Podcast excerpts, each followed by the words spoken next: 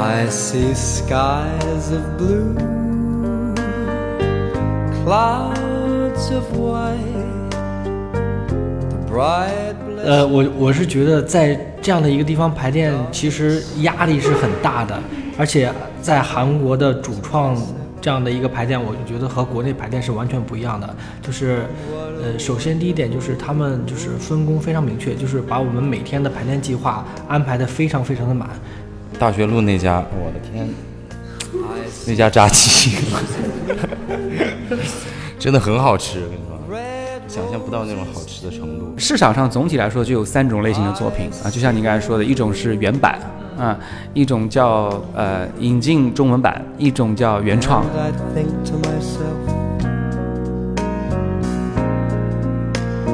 What a wonderful world. 欢迎来到后浪剧场。后浪剧场是一个交流情感与思想的空中剧场，我们聊与艺术有关的一切，最终指向每个人的日常生活。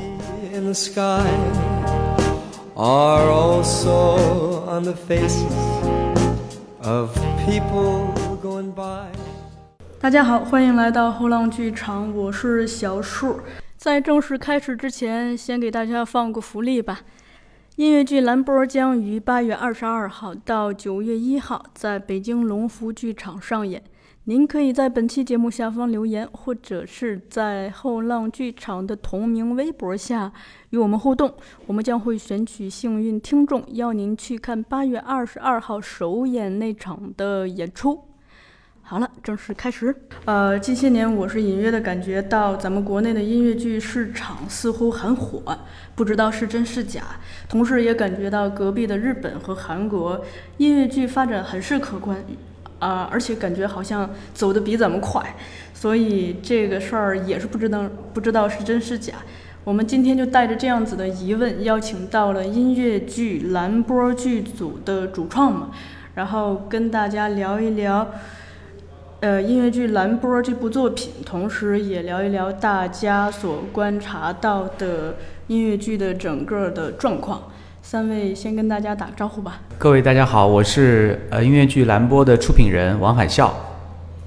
嗯，大家好，我是音乐剧演员赵谦，在剧中饰演蓝波这个角色。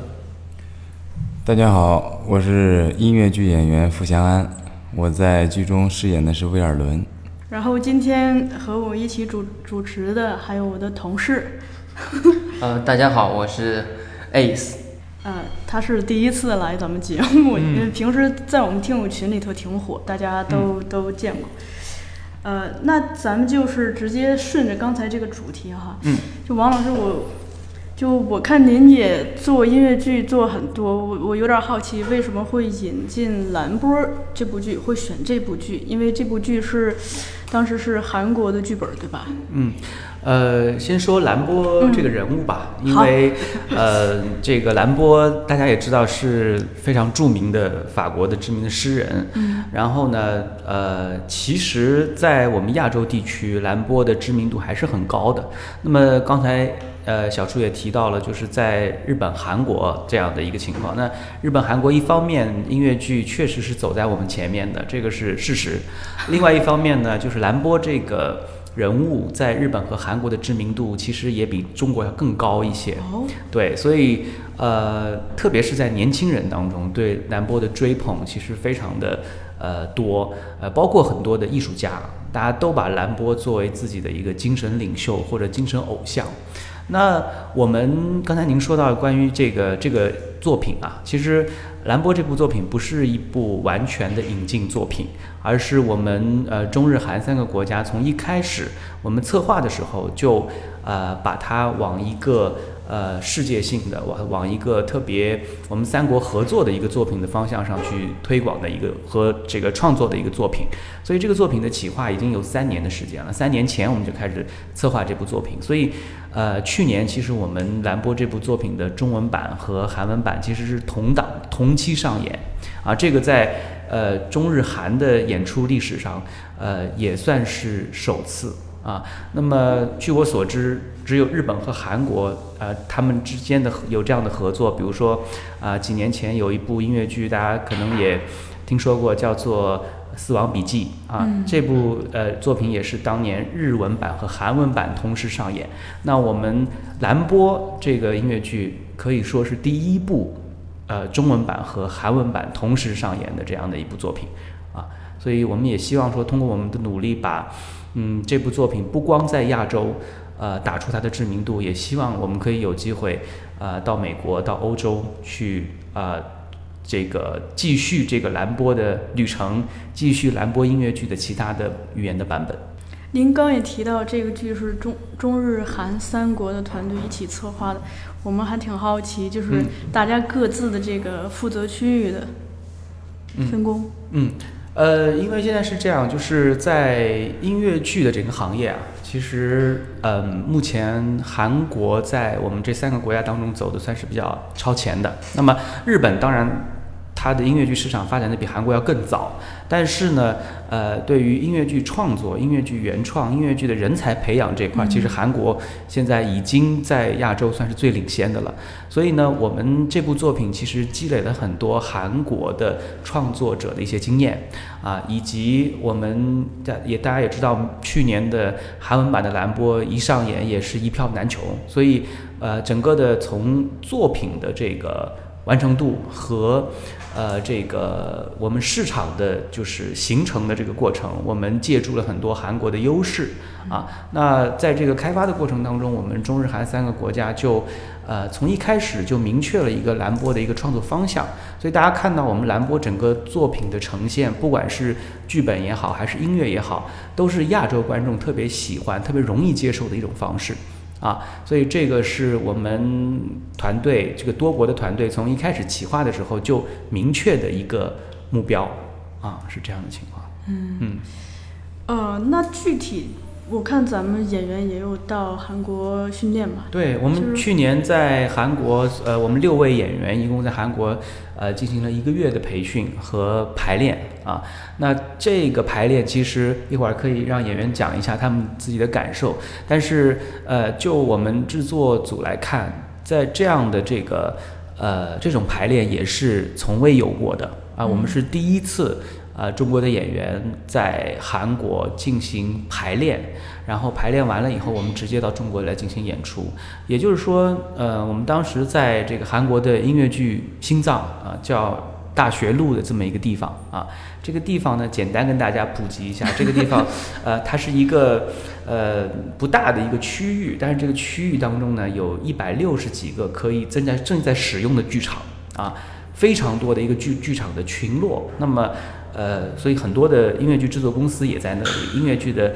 排练厅也在那里啊，所以我们嗯、就是在能在这个地方进行排练的音乐剧，我们呃中文中文版的蓝波是第一部啊。那可也可以请二位演员讲一讲去年在韩国在大学路排练的一些感受，嗯。对，好，那我先说吧，就是 去年去韩国排练，其实给我感受最大的就是那边，首先那边的戏剧氛围非常的浓，就是到处都是各个剧院的，就是各个剧院上演剧目的广告，就是你走不了二十米吧，就可能碰见一一一一个剧院有广告，一个剧院有广告，整个那那那一片地方都是戏剧氛围非常非常的浓厚。首先就是感觉到，哎呀，我能在这样的一个地方进行排练，就是心里面是感觉到就是非常非常的荣幸的，就是终于在这个戏剧氛围很浓厚的这样的一个地方去排练。还有一个就是说，呃，我我是觉得在这样的一个地方排练，其实压力是很大的，而且在韩国的主创这样的一个排练，我觉得和国内排练是完全不一样的。就是，呃，首先第一点就是他们就是分工非常明确，就是把我们每天的排练计划安排的非常非常的满，排练强度非常非常的大，几乎我们很少有时间休息吧，从早晨十点钟一直到晚上十点。差不多一天得有十二个小时，中间可能吃两顿饭的时间。嗯，完了以后，我们排练完以后，因为就是也有韩国演员在前面 就是对比，所以我们也是说说代表中国嘛，就自己不能太放松，所以十点之后还要自己再加再加一加班。有时候我们可能会都忙到一两点吧。一两点。对，一两点就是在这样的一个高压的氛围之内，就是我们强强高强度的排练，对于我们来讲，对我们来说，其实是有一个很很大的一个质的一个改变的。嗯，这个可以有午休吗？然后基本上就是中午吃顿饭的时间吧，一个小时。嗯，嗯，我我另外我补充一句，我觉得一方面就是中国演员到了韩国这个环境下，他们自然而然就会感受到这样的压力。其实这个是也是我们呃制作组在之前已经预料到的，但是呢，我们觉得大家就是中国的这六位演员真的把这个作品当成一个非常重要的作品来看待。那么同时，这个我们也在。呃，首尔在大学路的这个蓝波的我们当时的这个剧场里做了中国演员的一个呃我们演出的发布会啊，那么在那上面我们也演演唱了中文版的呃这个音乐剧的歌曲，然后韩国演员看着也觉得挺神奇的，竟然在中韩国的舞台上看到有中国演员在唱中文的蓝波啊，所以我觉得这这个一方面呃其实。呃，是我们在制作上的跟韩国的和日本的这种更深入的一种制作方式的一种尝试，而这种尝试，我觉得到现在来看，呃，我们是非常认可这种方式的，而且我觉得今后这样的制作的方式会越来越多，也会越来越深入。嗯，对，就像这样的两国之间的一个合作，我觉得是文化之间的一个传递，包括演员之间的互相学习，我觉得这个呃很棒。是的，是的。哦，那个再接着 Q 一下翔安，因为还蛮好奇你这边的感受的。当然有压力，也也是有开心的地方。我们就是排练完什么的，我们下楼就吃的，你知道吧？不是，你可以聊一聊你最想吃的炸鸡。对，因为这次这次这个祥子刚从呃韩国回来，他去演出，然后就想念我们当年排练的时候炸鸡，还说了这个。大学大学路那家，我的天！那家炸鸡 真的很好吃，我跟你说想象不到那种好吃的程度。配上，我觉得，我觉得这这个可能是当当时排练太累了，吃什么都好吃的感觉。太辛苦了。确实啊，确实我们当时也很，现在想想还是挺辛苦的。但是我们当时没觉得到，当时我们觉得一两点了，该睡了，明天还得起来。那段时光，我觉得还是挺开心的，嗯，因为我们在我们在韩国也有演出啊，对我们第一次彩排 就在韩国，在他们的剧场，我们平时排完练也会去看他们的戏，就是他们也在要也要演，然后也有剧场，我们也可以就是去那边一起排练什么的，一起合成啊什么的，我觉得还是蛮好的，第一次嘛，人生第一次嘛。有什么冲击吗？比如说他们的工作方法？冲劲。冲击。冲击。冲击。因为肯定工作方法不太一样。对，就是我，我觉得有一个冲击特特别大的，就是我们就是第一天的排练，完了那个音乐总监老师，包括还有音乐助理老师去给我们练歌嘛。当时我就记得他们。一个下午，因为我们下午的时段时间段有三个小时是专门学歌的时时间段。嗯。这三个这三个小时，因为韩国的，就是他们的意识当中，就是你演员来了以后，这个歌是应该就是能直接唱出来的。嗯。但是可是我们国国内的时候，呃，基本上都是在排练厅才开始学，所以到那时候，呃，老师说一二开始，呃，完了以后，呃，我们当时就。惊惊惊呆了，完了以后，呃，我就呃非常非常紧张，于是，呃，我就赶紧看着那个谱子，而且我们是直接看谱唱词的，不是说你要先唱一遍谱，是直接看谱唱词的。啊。所以当时我就非常非常非常紧，因为我已经呃很多年没有去去这么去训练了。记得反正我应该是在大学的时候，我们是有这样的一个训练，但是后来中间又演了很多年的戏的时候。像像这样这样的一个一个强强度的技能，我就已很很很久没练了。于是我就赶紧想，该该该该怎么办？就就就这么这么拉。结果真的，我们当天拉歌拉的非常快，三个小时练了五首，就是 从不会到会，直接就不会到直接唱词练下来，三个小时练了五首。当时我觉得这个强度大的我已经喘不过气了，直接是看谱唱词，我就太太紧张了。你想想有什么感受？嗯。感受，适应适应就好了。心态比较好。这个排练，嗯、一共是多长时间？大约？嗯，排练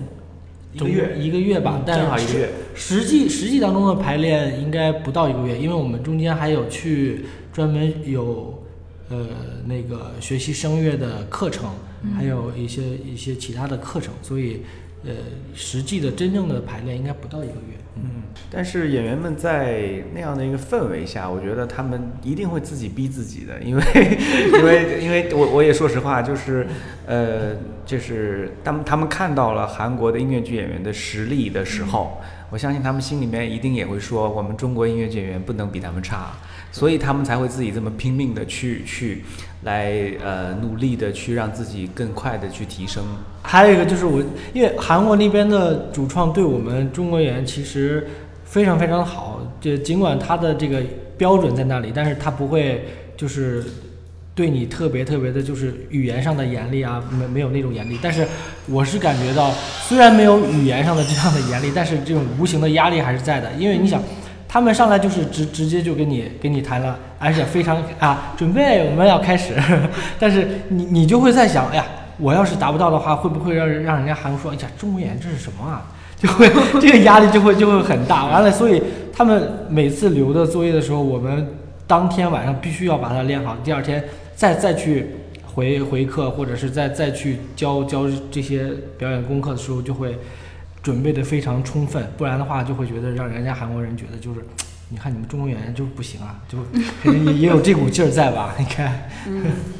因为那个 韩国训练演员演员这种严苛，好像我之前也听过不少。就我还蛮好奇，就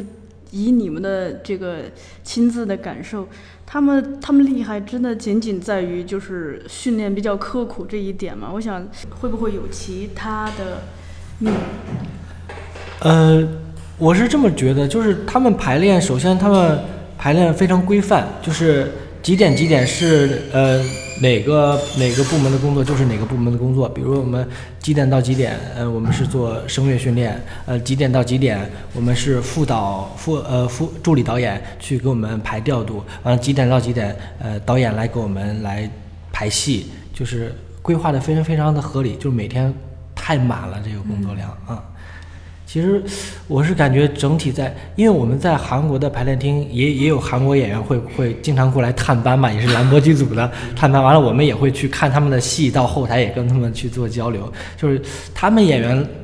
排练的时候，就是他们肯定要比主创要来的要早很长时间，而且他们演员到了以后，会先把排练厅都打扫一遍，完了以后弄得非常非常非常的干净，完了主创再过来来训练，完了以后也会做一些提前的热身，等于是他们的主创到了之前，他们就已经热身好了，开始直接就排练了。主创一到，就是我觉得他们整个这个排练的体系是一个非常值得我们国内去借鉴的。嗯等于分工比较明确，而且对对对衔接的对衔接的非常合理一个团队的话，就大家衔接的比较紧密。对对对对对对。可是他们这么强的这个训练，会不会让演员崩溃？呃，是这样的，我觉得作为音乐剧演员，我觉得在这方面一定要有一个一个基本的认知吧，就是因为这不是呃韩国特有的现现象啊，你去美国，你去百老汇的排练也是这样，就是我们所谓的叫 ten to ten，就是十点到十点的这个排练。那为什么会有这样的情况在呢？因为呃呃，第一个，我觉得音乐剧演员本身需要有这样的素质，呃，不管是身体素质以后，一呃，还是这个自己对于这个作品的这个这个意志方面的这些素质，我觉得都是要有的。另外一方面呢，就是音乐剧，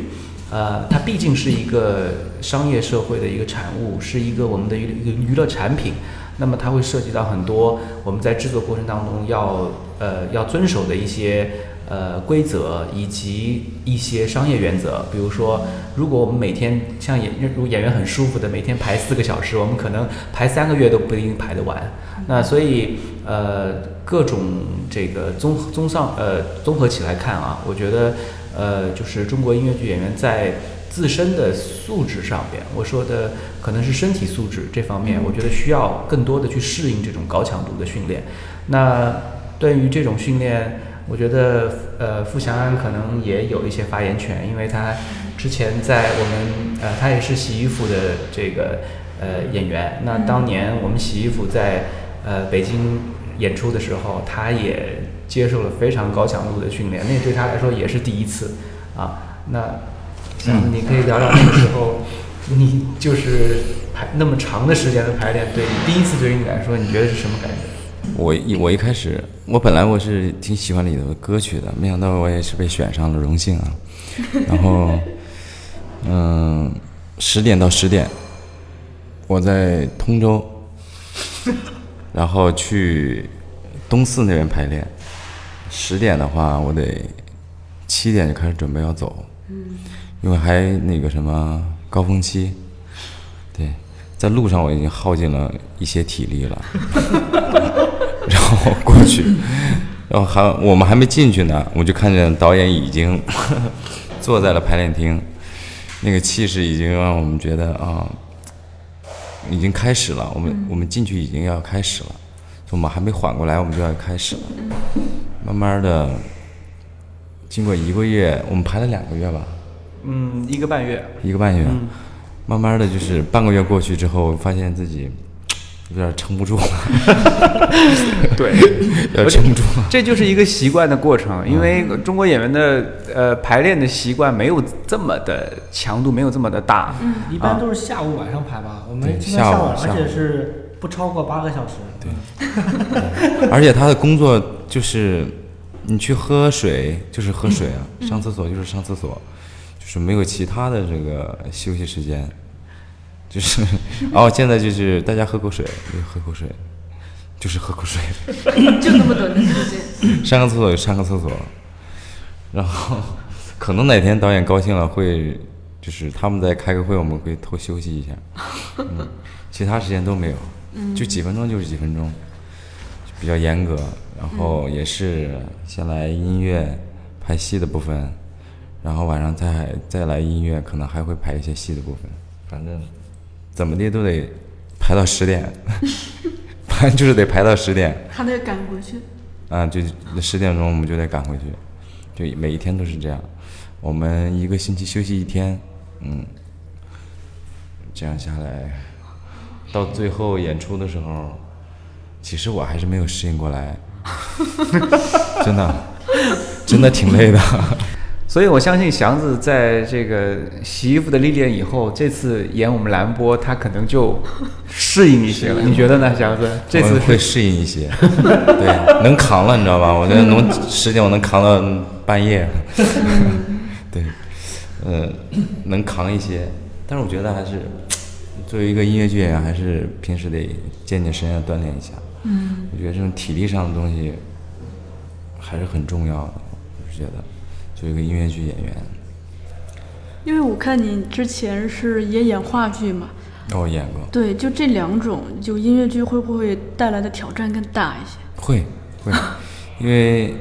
话剧很少有肢体上的一些，还有唱，嗯。嗯，就是话剧的话，可能就单纯的一些通过语言，通过声音语言去传达你的信息。那音乐剧又不一样，音乐剧可能是歌曲，歌曲很重要啊，歌曲是个传达信息的一个最重要的一个东西。然后肢体舞蹈，通过你的舞蹈也要去表达，然后歌和舞结合在一起，然后再去表达，然后通过还有你的台词，我觉得挑战会更大一些。嗯嗯，包括体力啊，那个反应啊，都要更积极一些。关于洗衣服，你有没有问呢？其实，因为因为洗衣服这个戏，就是我有我没有看过这个戏，但是我在网上我看到这个戏的口碑特别的好，所以所以后来王老师才会把它引进中文版，对吧？那就那就是说，在在这个呃洗衣服的它的作曲也是咱们蓝波的作曲，对吧？没错啊，闵灿红老师，对对对。对，那就非非常期待，因为他的音乐应该他的作曲应该是，嗯，大家非常热爱或者欢迎的那一种。是的，你看看祥子的反应你就知道了，就是他特别热爱闵赛红老师。对对，刚才有提、啊，因为有 Q 到，确实是，呃，闵赛红老师他是在呃韩国的音乐剧作曲家当中算是顶尖的音乐剧作曲家了。因为，呃，其实说实话，音乐剧创作这一块儿在韩国到现在为止已经有将近二十年的一个过程了。但是实际上，真正的呃在创作的作品当中有呃真的呃这个留下来的，那么洗衣服算是最早的一代作品。那么到现在为止，洗衣服还在首尔的剧场驻演。那我们这次在首尔排练的，呃，这个所住的这个呃宿舍，就正好在洗衣服的剧场边上，啊、也特别巧啊。但是呢。呃，很遗憾的是，我们没有看得了洗衣服这次。因这次呃有两个原因，第一个原因是我们排练的时间非常的满，第二个时间呢，第二个原因呢也是洗衣服也买不到票。对 对，像像这样大热的对音乐剧很难买到票。对，所以闵彩虹老师他近年来的作品一直在韩国广受关注。那么，特别是兰波这个作品，兰波这个作品，我们当时找到闵彩洪老师的时候，他也是非常喜欢，欣然接受。呃，以及其实我们去年在呃韩国，韩国的演员在韩国做了一场呃这个小型的呃兰波的，就是这个。呃，音乐的演唱会啊，当然跟其他的作品一起。那作为一个新的作品，蓝波的几首歌曲一唱出来，就得到了这个粉丝们特别特别大的一个反响啊。所以我们也在想，今后呃，在中国。我们也会有蓝波的这个演唱会的这个计划啊，这个作品的演唱会的计划，因为希望可以给更多的就是对这个作品以及对闵彩虹老师的这个有更多的呃怎么讲呢？就是呃兴趣的朋友们可以多多听到他的作品啊。这个是非常期待了。刚他那个 Ace 说没有看过洗衣服，我是看过韩国的那个原版的。是吗？嗯。那就我那天看完是整个人就不好了，整个人是哭了，哭的不好了吗？就是整个人特别的开心。我就记得我出来不是一路都在给我的朋友打电话。是吗？我甚至因为看完那个剧爱上了洗衣服，我就觉得洗衣服是一件特别美好的事情。你是哦。其实它可以让你不不但是把把衣服洗干净，就感觉真的是把你的这个心情什么的都洗干净。而且我我现在回想起来。就觉得那个作曲的确是起了很大的作用，因为我看那个剧的时候，我有一个非常强烈的感受，叫乐观。就是虽然生活中可能会有很多的烦恼，甚至是有苦难，但是你会感觉到，就是只要一洗衣服，就是有，就是会出现那种非常对生活明朗的那种东西。嗯，那个东西，我想除了剧情，的确是音乐占了非常。重要的作用，所以我这次看到咱们兰波用了洗衣服的作曲家的时候，哎呀，我就觉得。嗯，蛮期待的。呃，我想补充一下你说的这一点啊，就是你觉得洗衣服看了以后非常的开心。对，呃，是乐观，是乐观，是乐观的一个开心。我觉得这是一个非常正确的一个呃戏剧观，在我来看，就是它，我我我认为戏剧不管你是悲剧还是喜剧也好，需需要给人能量的。嗯，这个能量我希望是正面的能量。也许你看一部作品，你一直在哭，但是也许我我相信可能呃很多的观众看了洗衣服以后，他一直在哭，但是出来以后他。觉得很开心，那这就是一个呃，我们在做一个作品它的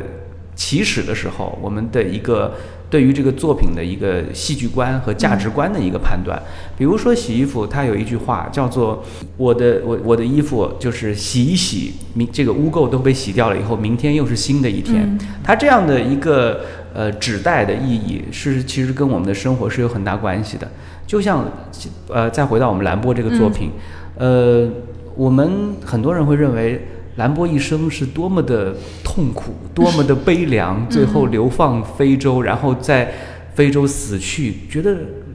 怎么会这么痛苦的一个人？但是我相信大家看完这个作品，一定出来以后跟看你看完洗衣服的情况是一样的 啊。虽然它是一个讲兰波一生的一个呃有一部分悲惨的生活，但是。兰波也好，威尔伦也好，还有德莱尔也好，他们有自己自己的人生观和价值观。那么在这个作品当中，我们怎么让观众在这三个人身上看到你们自己？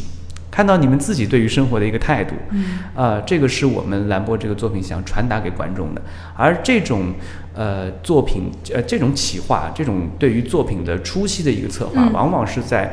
我们作品创作初期的时候，就必须要传达给我们所有主创的一个概念啊。所以，嗯，兰波的作品可以说是在痛苦当中传达着希望的一个一个这样的一个形态。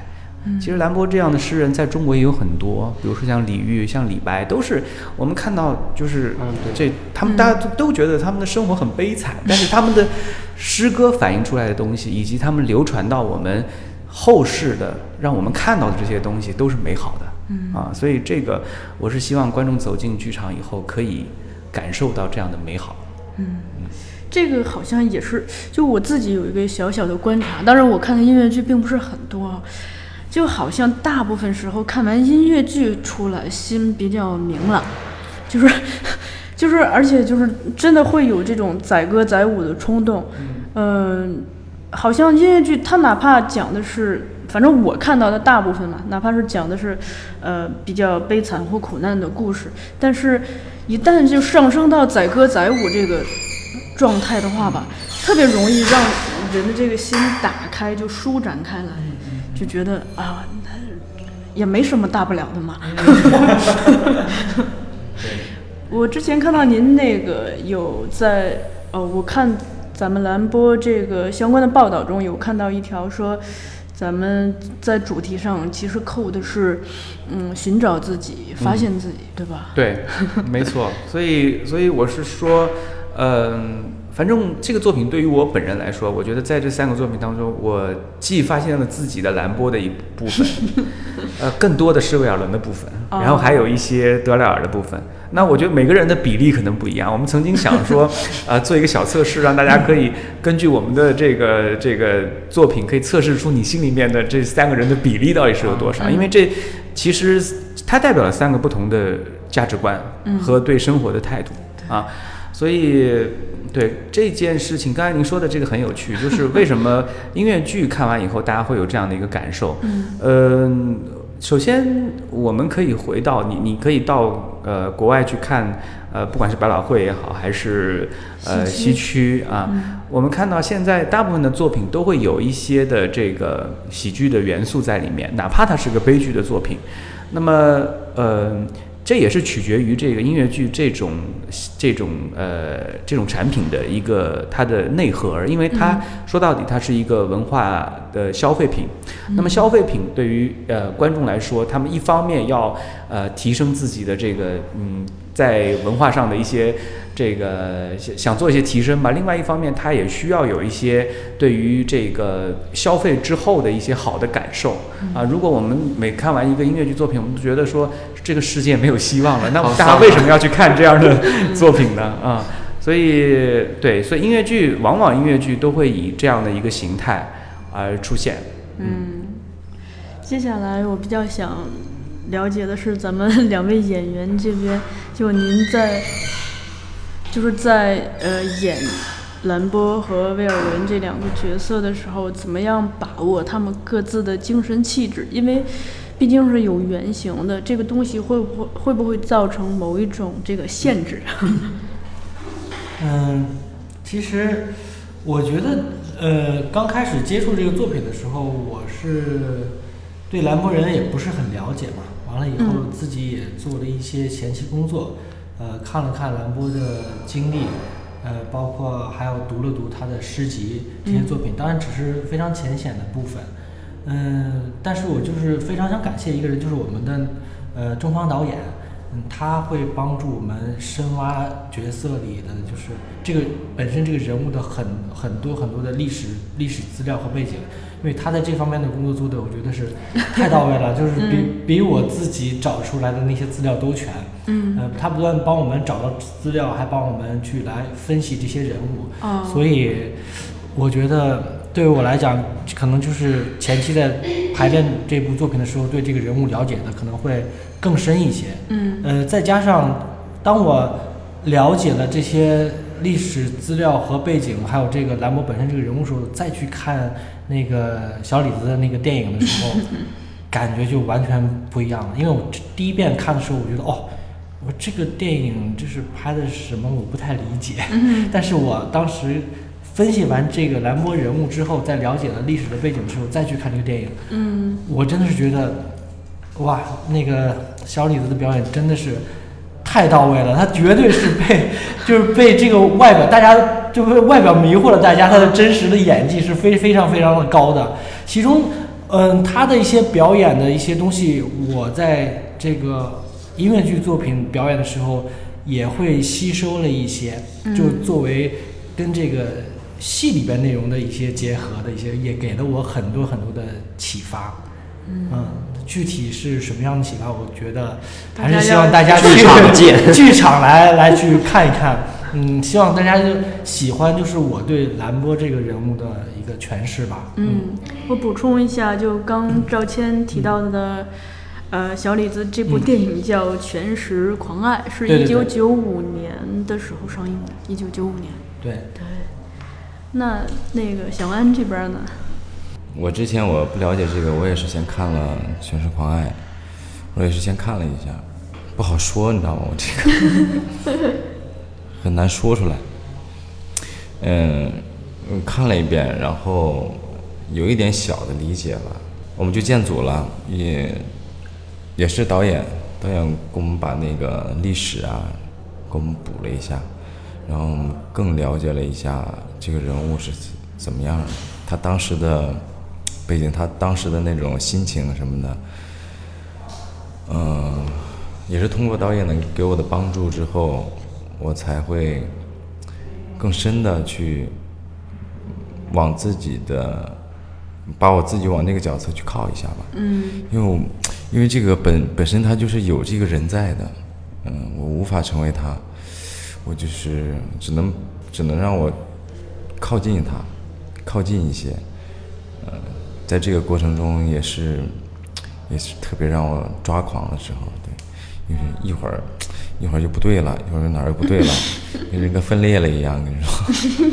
嗯，呃，哎，其他就不说了吧，就就来看吧，我觉得，就就来看吧，其他的也说不明白。其其实我是觉得威尔伦其实相对兰波来讲，其实更难，就是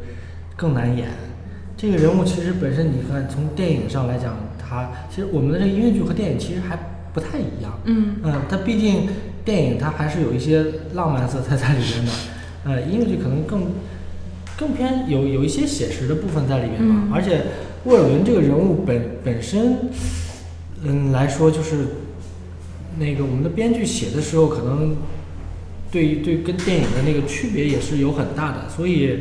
我觉得在诠释起来这个人物的时候，而且我觉得音乐剧版本的这个威尔伦会比电影他的内内心活动会更多一些，而且嗯对外的表现。就是表演出来的形式也应该会更多一些，所以我觉得非常难，嗯，很难这个角色。台词对他来说其实没有什么大的帮助。对，内心戏对于对于那个音乐剧的剧本来说哈，嗯。台词对他来说没有什么帮助，只是说出来而已。嗯。但是他更多的就是他这个人本身就是藏着不说的，就是大家也应该有这种感受，咱们身边的朋友应该也有会有这样的人，藏着不说的这种东西就很就是 就很难去就不太容易说明白，但是大家一看你的表演，就应该能知道是对是什么样子的，在是那种情境下，大家可能就会很清楚他当时的，呃，他的痛苦、他的烦恼、他的开心。嗯，我觉得跟兰波比起来，他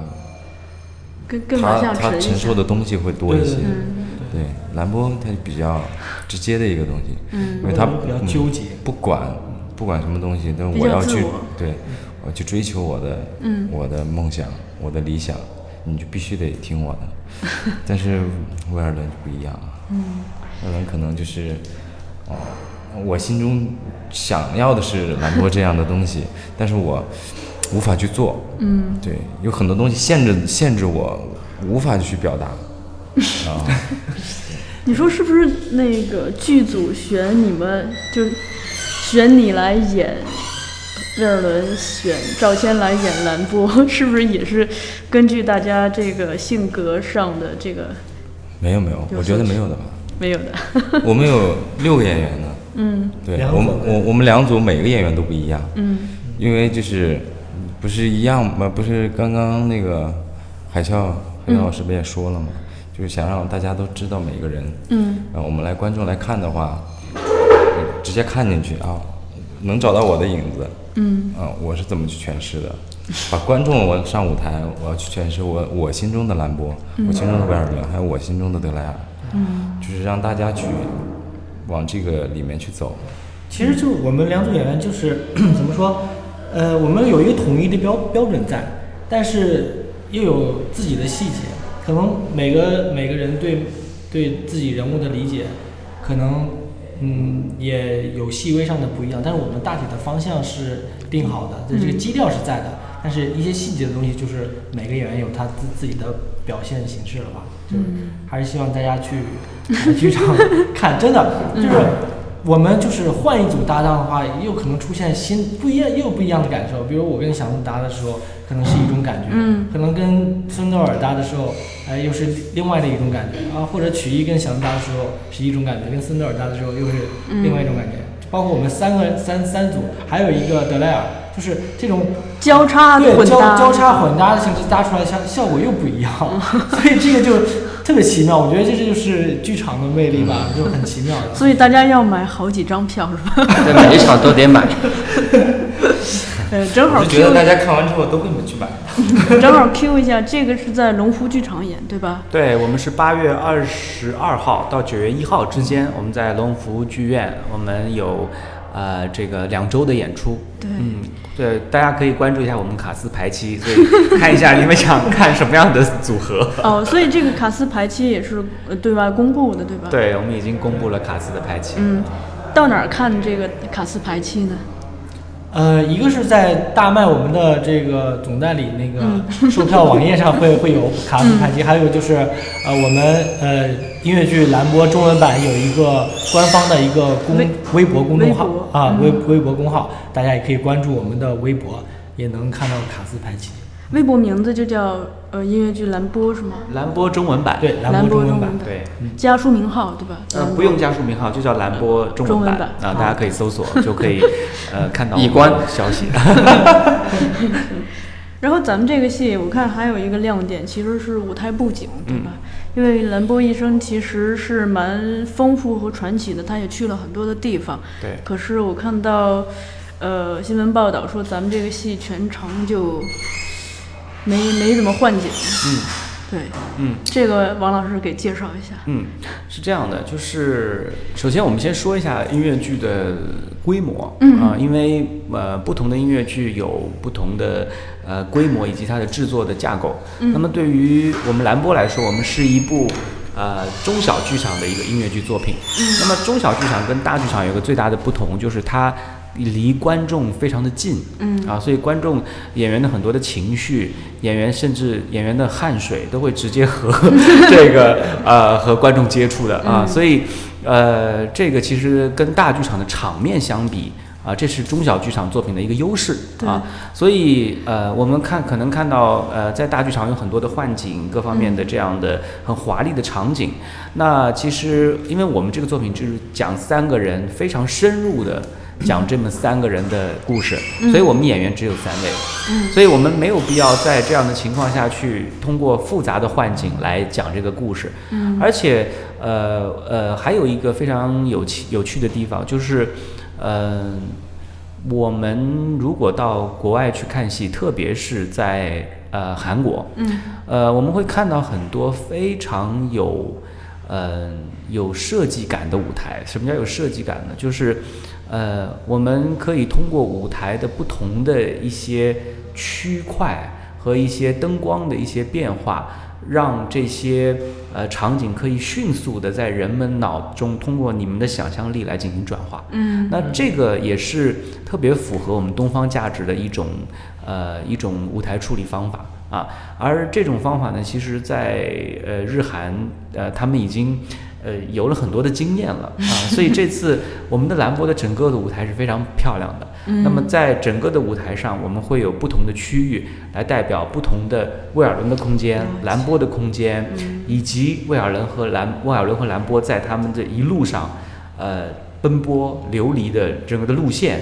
大家一看就能看明白我们是一个什么样的一个意思啊。所以呃，这个没有幻景，并不代表着。呃，舞台的简陋啊，它是一个特别的，呃，有想象力的一个一个一个方法啊。那我相信中国的现在，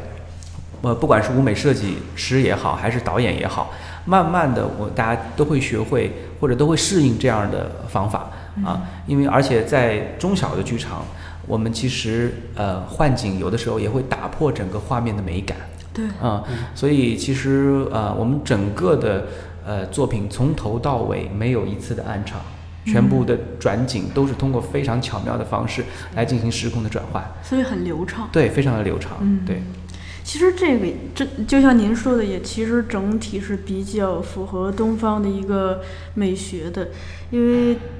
这我们不是说太过死板的依靠这个实景的换来换去，而是说巧妙的依靠，比如说灯光呀对，啊之类的，甚至是角度、区块儿对这样子来，这样子会觉得戏戏剧更自由吧？对，是因为呃嗯，我觉得现在中国的观众非常需要有想象力的东西来给大家一些很多刺激，嗯呃，就像我再回到洗衣服好了，洗衣服 也是一个一片景的一个，它也没有幻景啊。对唯一的幻景就是把这个门拉开变成一个书店、嗯啊。那么它这个这个方式也是一个非常巧妙的一个一个方式，它其实就做了一个呃一个呃拉伸的一个这样的一个装置而已。那么，但是我们可以在里面看到很多不同的地点发生的事情。对啊，它甚至连这个垂直上下的这个区块都利用了嘛。对对对，所以我觉得这种这种这种设计啊，嗯在国外不管是在外百老汇还是在韩国的大学路，都是呃比较多被使用的一种方法。嗯而且也也有在空间上的更加自由和多元的一个探索嘛。特别是没错没错特别是上下这个，其实，在咱们传统的戏里头，用的还是比较少的。对对对上下的探索，对或者是像众生。对，是的，是的。所以我们这次兰博也一样，也有上下的，就舞台会有一个上下的一个区块的分分布，以及后区、前区的一个不同的一个设定。啊、还会有兰博的剪影，非常非常帅气的兰博的剪影出现在我们的舞台上啊、大家还会有到我们唱《皓月》这首歌的时候，真真的会出现一轮皓月这样的，让这样给大家更多的想象力来想象当时这两位诗人相遇时候他们的场景。然后我其实有一个问题，就是这个戏是三个男主的戏，然后没有女主，那就是在这样的情况下，呃，人物关系包括这个互相的感情的处理之上，怎么样让它更加的细腻生动？对我，我想问这个。嗯 首先说为什么要是三个男主的戏啊？就是，嗯，其实中国第一部吧，啊、中国第一部三男主的戏，小剧场第一部，，对，中小剧场第一部三个男人一台戏啊。啊，呃，嗯我可以这么说，就是在音乐剧市场上面有一个特点，就是说，呃，我们其实也有想到，呃，我们几年前做的另外一部作品叫《危险游戏》啊，它是一部两个男主的戏。那么，呃，自从这部作品出来以后，我们呃中国男演员的这个粉丝团就出现了，呃，然后呢，呃，所以越来越多的这种呃这种双男主的戏啊，呃，因为其实音乐剧的受众，呃，以女性观众较多啊，当然也有很多男性观众是陪着女朋友来的，当然也有很多男性观众是很本来就本身也很喜欢音乐剧啊。嗯，他们是冲着冲着来遇见女朋友来。啊，对对对对对，哎，这个这这个好，这个好，这个可以成为我们音乐剧宣传的一个宣传词。啊呃，所以呃呃，韩国也是第一次做这种三男主的音乐剧。那我们当时在创作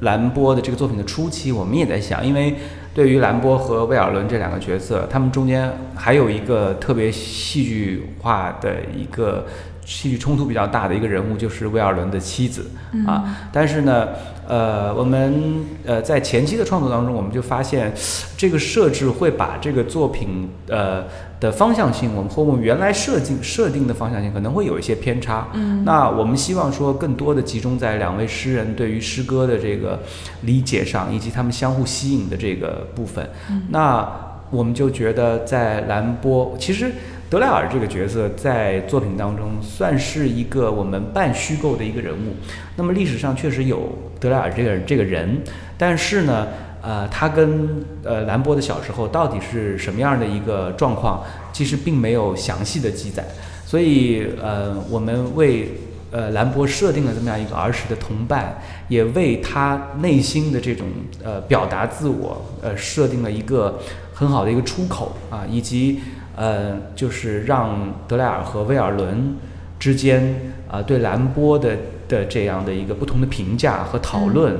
呃来反衬这个兰波这个人物啊，所以呃这三个角色我觉得呃搭配的恰到好 恰到好处啊。然后不知道呃兰波和威尔伦对另外两个男性角色是怎么想的？啊，其实他他的呃怎么说呢？这这个兰波历史这个历史人物，大家也都比较了解啊。就是实际上大家呃有些普遍人认为兰波是不是一个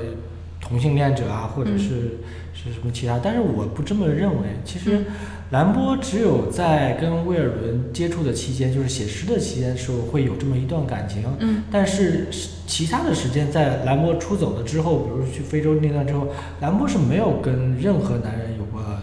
亲密接触的，他所亲密接触的对象都是女性。嗯，所以说，我觉得大家要是非要执拗的去把蓝波归结成一个同性恋，我是觉得是不太认可的。其实他他只针对这个人。他其实不是针对人，我是觉得蓝波是针对他的一个目标，他想成为的一个所谓的他自己说的是一个通灵者，达到那样的一个境界。嗯所以只要谁能帮助我达到那个境界，那可能我、我需要的这个人的时候，我因为他是诗人比较浪漫，我可能会产生感情。那你说这个人与人，大家都会产生感情。我我我觉得男性和男性之间的感情，男性女性之间的感情，女性和女性之间的感情，它都会有，只是我们如何去界定这样的一个。一个感情而已，只是他在那一个一个阶段的一个一个感情而已。所以我觉得他其实是应该是为了为了追求自己的那个目标，而就是怎么说呢？就是我可能这段需要我有人给我带来很多的很多的灵感，它是这样的一个一个关系。呃，至少我通过呃我自己对这个人物的理解，包括和这个研读了很多的历史的资料，呃，去这么这么总结出来的这样的一个一个一段关系吧。那你觉得给你安排了德莱尔这个 这个朋友，你满意吗？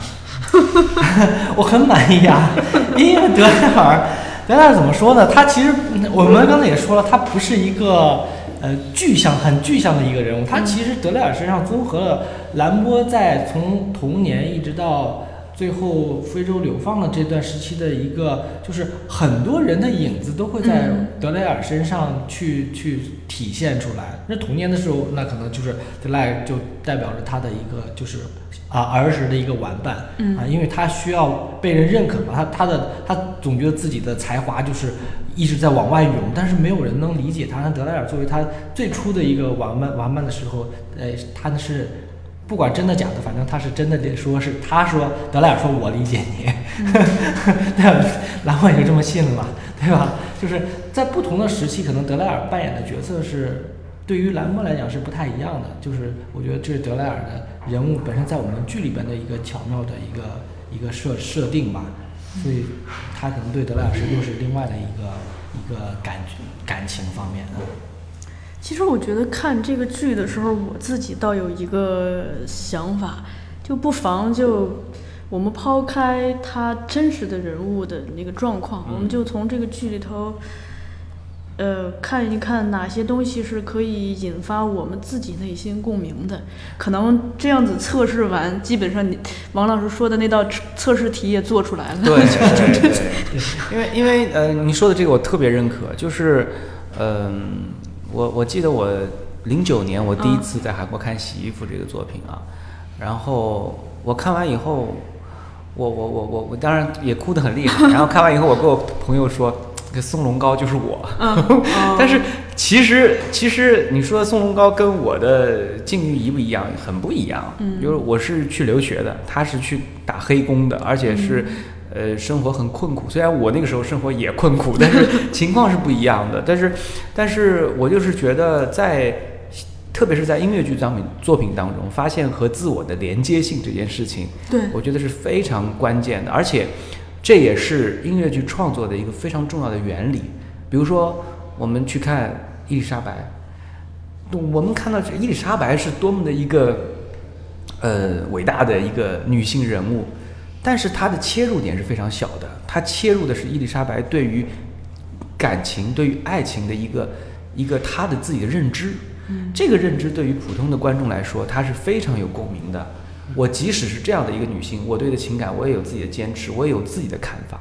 所以，对于兰波、威尔伦和德莱尔，他们自己在对自己这个经历和对自己生活和对自己未知的未来的一个一个，不管是恐惧也好，还是期待也好，还是希望也好，在这个过程当中，我们可以看到我们自己身上很多的影子，而这个影子，就像你刚才说的，我们在每个人的身上，我们身上到底有百分之多少是他们的想法 啊？这个我觉得我们自己可以去做这样的一个测试和判断。嗯对对对，我们我们喜欢某一个人，那可能是因为我们在他身上看到了自己的影子，一般都是对投射。引发了共鸣，对。这样。而这个也许这个看到的这个影子是片面的，但是就是那个片面的东西对你来说是一个点那个点对你来说是对你打动是最大的。就我们今天其实提到了很多第一，嗯，回忆一下，对。中国小剧场，中小剧场首部三男三男，这这个哎，关于三男这个，王老师您这边宣传的时候有没有把腐女列为这个主目标观众群呢？嗯，是这样的，我觉得对于女性观众来说啊，我觉得看到三个男生，看到男生，我觉得呃的一个他们对于这种生活的态度，一定是会有有有兴趣的啊。那我觉得呃，腐女的这个观众群肯定是期待在作品当中看到很多的。呃，他们想看到的内容，但是我觉得，呃，我们作品是很可能我都我呃主创会有主创想表达的东西，但是观众也会有观众对于作品的理解和脑补的部分，所以我相信呃就是女生吧，不管是不是腐女观众，我觉得一定会对这个作品有一些自己的认知啊。嗯，它还是属于一个呃，我觉得是非常正能量的一个作品。对，其实对于我们来讲，我们的方向也是会把它一个往正正能量方面去推的，就是嗯大家的追求真的是是不一样。我觉得这种精神是，嗯，怎么跟我们其实跟是现在的一个社会的一个主流价值观是非常非常贴贴合的。哎呀，一下子拔高了，对我们传播者，伪光正。嗯，最后我其实是呃比较想问一下，因为三位呃都是以各自的这个角度参与过多部音乐剧作品嘛，想了解一下。我一开始抛的这个疑问，真的是现在音乐剧越来越火了吗？啊，王老师频频点头。啊特别是特别是当深入人心出来之后，它其实它有一部分带往往这个方面带，就是带了很多的流量，嗯包括之前郑云龙，嗯他也说过，就是我他发微博说我。他他的他的戏出来之后，一分钟票就没了。他说，等这一分钟我等了十年。嗯嗯然后就就有很多人就在底下评论。嗯那其实这这也是说明了，他音乐剧可能是我们未来戏剧的一个比较好的一个走势，我是这么认为。嗯，呃，首先这个情况，我觉得在中国，我自己之前是认为一定会发生的嗯啊，因为呃，因为我其实我在韩国做音乐剧做了有十年的时间，所以整个的在呃韩国这个音乐剧市场上发生过的很多事儿啊，我判断在中国肯定会发生啊，只是早晚的问题。那么，但是呃是是这样的，其实呃我们看刚才也提到日本啊，日本的音乐剧是在呃上世纪八十年代发展起来的，韩国的音乐剧是在这个2000年两千年之后，那么发展起来的。那么有一个特别重要的一个时间是二零零一年，因为这一年韩国做了一部呃韩文版的作品的，完全就是爆掉了啊！这个作品就是我们熟知的《剧院魅影》啊，哦韩文版，韩文版啊。那这个作品在韩国呃持续演出了将近一年的时间，那么呃获得了非常好的票房的号召力。那么当时这个现象啊，它这是一个一个现象。那么这个现象造成的一个结果是，很多的呃资本和整个的市场对于这个行业产生了信心。嗯，那么大家会觉得说，哦，原来音乐剧它不是像歌剧一样，我是一个呃那么完全走高雅路线的，而是大众可以接受的，大众愿意买单的，嗯，呃，而且呃大众非常喜欢的一种形式。那么这个在中国，我觉得因为时代不同了，所以呃，我也会想说，中国有没有可能通过一部作品而达到这样的建立整个的市场的信心？嗯，不一定，它不一定是通过一个作品，那有可能，因为今年其实有一个特别明显的现象，就是呃，有一些作品呃很快的它就是销售一空，或者是嗯、很快的呃这个票房就达到了一个非常好的情况。那么呃，我觉得这件事情，我认为呃两方面看，一方面呢，我觉得这种大众传媒对于这个行业的力量帮助肯定是有的啊。另外一方面呢，我作为作为戏剧人，一定要踏踏实实把自己的作品给做好，因为我们在这个这个作品是这个行业是需要长期的一个发展的，呃，所以我们呃长期发展的最最重要的动力就是这个作品本质的呃质量。和他这个作品的内驱内驱的这个驱动力，我这个作品出来以后，是不是观众一直会愿意看？如果不是这个明星演了，我还愿不愿意看这个作品？等等的这些这些事件都在韩国曾曾经发生过啊，所以呃，我们需要对于这件事情作为做一个冷静的判断啊。但是有一点好的是，整个的市场和呃资本投资人以及观众。都对于这个行业有更多的认知和更大的信心。嗯，我相信，呃，今年其实是中国音乐剧呃整个市场今后发展的一个非常重要的年份，因为今年出现了很多呃这个票房反响很好的作品啊，不管它是因为什么原因，那么我想，呃，今后的两到三年一定是呃中国音乐剧飞速发展的两到三年。那在这个过程当中，我就是希望，不管是我们的演员，还有呃从业者，不要浮躁，一定要把自己的该做的事情给做好。这样的话，我们才才能做好准备去迎接这么好的一个市场。但还有一个是我留意到，其实火爆吧，它里头也分好几种情况，一种是直接原版的引进，比如说《剧院魅影》嗯啊之类的；另一种是像《洗衣服》中文版这样子，它是从呃国外引进一个版本变成中文版，包括对蓝波这次也是。嗯我不知道您觉得这个原创市场怎么样啊？嗯，呃，这个问题很好，呃，因为呃，我们市场上总体来说就有三种类型的作品啊，就像你刚才说的，一种是原版，嗯啊，一种叫呃引进中文版，一种叫原创 啊。那这三种作品呢，在呃，我还是举韩国的例子，因为韩国跟我们中国的情况太像了。嗯那么他们也是先做这个引进，然后做韩语版，然后做原创啊，都是。但是这几件事情不是一步一步发生的，它是呃就是综合起来发生的。但是顺序是，然后，但我们先看到国外的好的作品是什么，然后我们来试试看这些作品做成我们版本是什么样，然后他才会有更多的经验去做原创，因为我们不知道它的原理是什么、啊。所以现在呃，我们现在正在上海做的一个项目叫做华语原创音乐剧孵化计划，嗯这个是我们呃今年非常重要的一个项目，而且这个项目会持续的做下去。那呃，我简单说一下这个项目，因为它今年收到了，我们收到了七十七部原创华语音乐剧的剧本，嗯啊，然后我们呃会通过一年的时间，对于其中的我们选出来的五部作品做一个呃做做一个嗯、系统性的孵化啊，那么呃其实呃我们看呃韩国的这个音乐剧的整个市场啊，它的呃。海国外引进的音乐剧作品大概能占到整个音乐剧市场的四分之一左右，那么四分之三都是原创的作品，但是呢，在前几年啊，前几年这两年原创作品的票房越来越好了，前几年的原创作品的票房是反过来的，就是引进的作品的票房占百分之七十，呃，那那个大部分的原创的作品只占到百分之三十的这个票房的情况，那么。呃，我觉得在中国这个情况呢，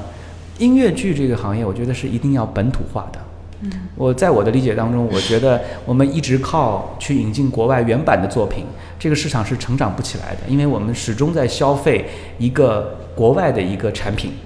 那我们做不了自己的产品，我们就像华为一样，我们自己没有自己的核心的这个价值，我们就没有办法在世界市场上，还甚至在国内市场上打败对手。那所以我们呃。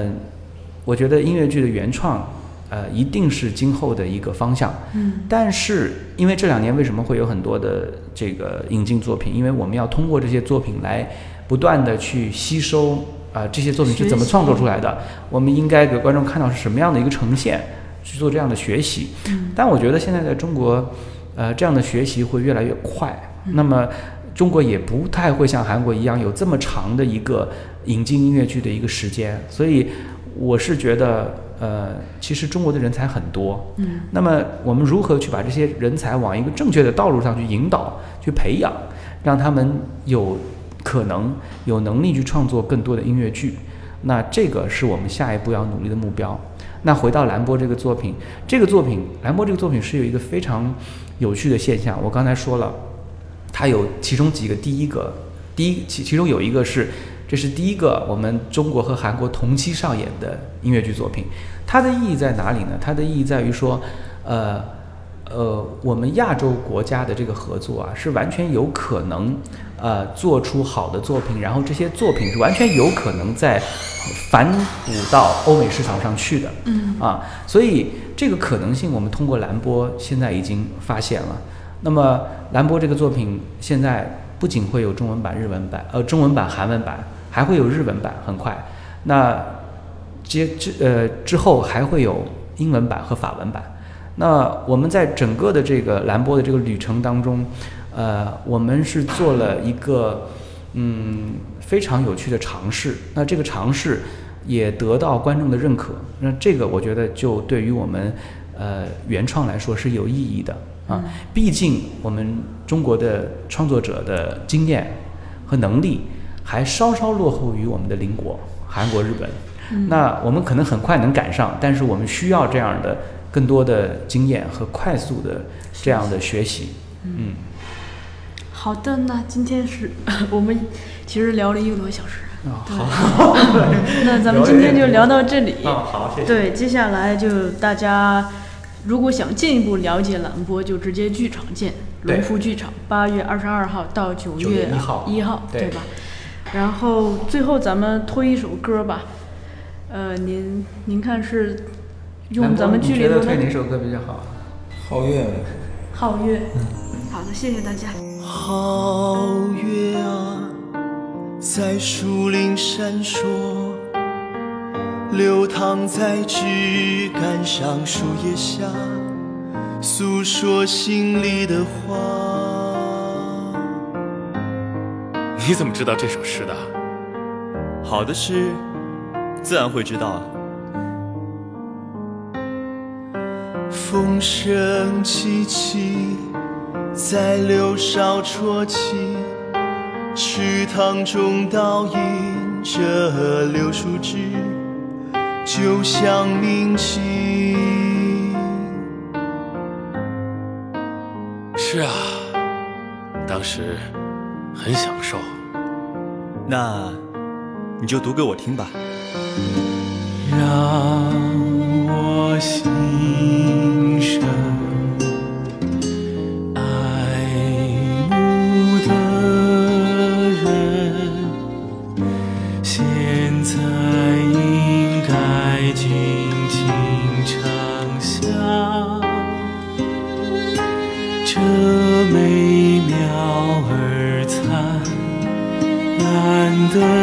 瞬间。啊，让我心生爱慕的人。啊，尽情畅想的